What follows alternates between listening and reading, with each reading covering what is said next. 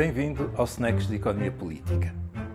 Hoje pergunto porquê é que a periferia da zona euro se endividou tanto?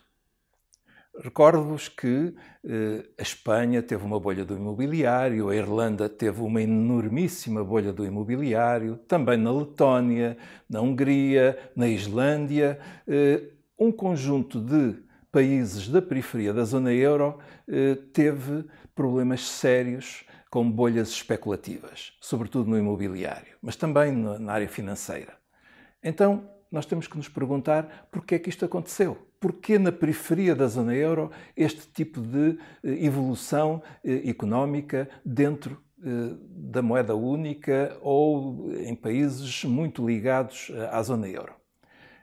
E aqui quero lembrar-vos que na década de 80, com o ato único e até à introdução de, do euro, ocorreram um conjunto de modificações no sistema financeiro.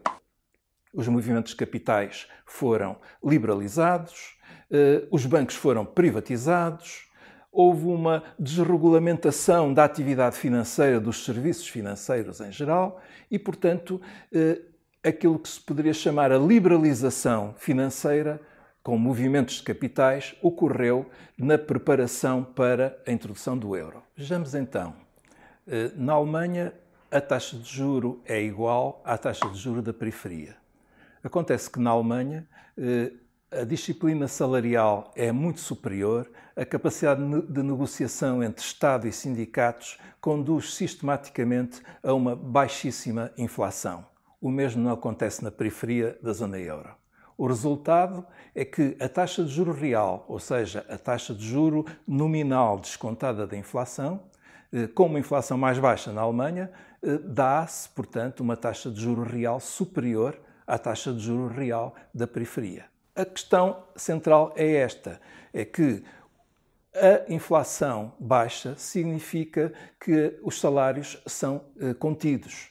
Aliás, houve reformas na Alemanha que conduziram a uma certa estagnação salarial e cortes em apoios sociais. Eh, os capitais na Alemanha começaram a ter menos oportunidades de investimento. E então viraram-se para a periferia, porque na periferia haveria, com a zona euro, novas oportunidades de negócio. Eh, a liberalização eh, dos movimentos de capitais, que foi introduzida com o euro, permitiu, com grande facilidade, aproveitar essas oportunidades na periferia. Ou seja, os bancos da periferia puderam emprestar mais facilmente porque tinham a liquidez que lhes era facilitada pelos bancos da zona euro eh, no seu centro.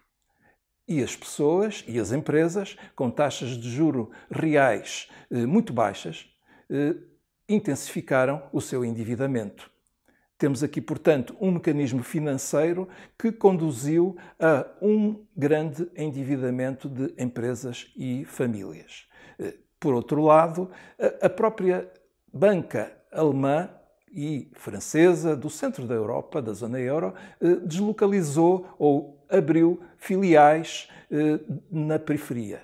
E isso acelerou o sistema de crédito na periferia por outro lado, facilitou também o investimento em setores abrigados da concorrência internacional. Caso, por exemplo, dos shoppings, caso das telecomunicações, o caso do imobiliário. Temos aqui um conjunto de setores abrigados da concorrência e que dão lucros importantes na periferia. A periferia conheceu um crescimento na maior parte destes países, um crescimento alimentado por crédito fácil proveniente do exterior, por influxo de capitais provenientes do centro da zona euro, e isto tudo eh, conduziu a um endividamento externo destas economias da periferia. Evidentemente, quando a crise rebentou nos Estados Unidos em 2007, 2008 e paralisou as instituições financeiras do centro da zona euro porque não sabiam se tinham eh, títulos eh, de dívida ou eh, produtos financeiros de qualidade muito duvidosa, essa paralisia de, do crédito interbancário acabou por estrangular o crédito à periferia. E com o estrangulamento do crédito à periferia, paralisaram muitas atividades e eh, generalizou-se eh, um estado eh, recessivo nas economias da periferia. Como nós estamos a ver muito recentemente, novas bolhas do imobiliário estão a crescer. E não é só em Portugal, também na Irlanda. E a pergunta que eu posso fazer é esta: então, estando dentro da zona euro, estamos condenados a este ciclo de bolhas que sucessivamente são formadas e depois rebentam e deixam um rastro de recessão, crédito mal parado e resgate do Estado aos bancos? Pense nisto.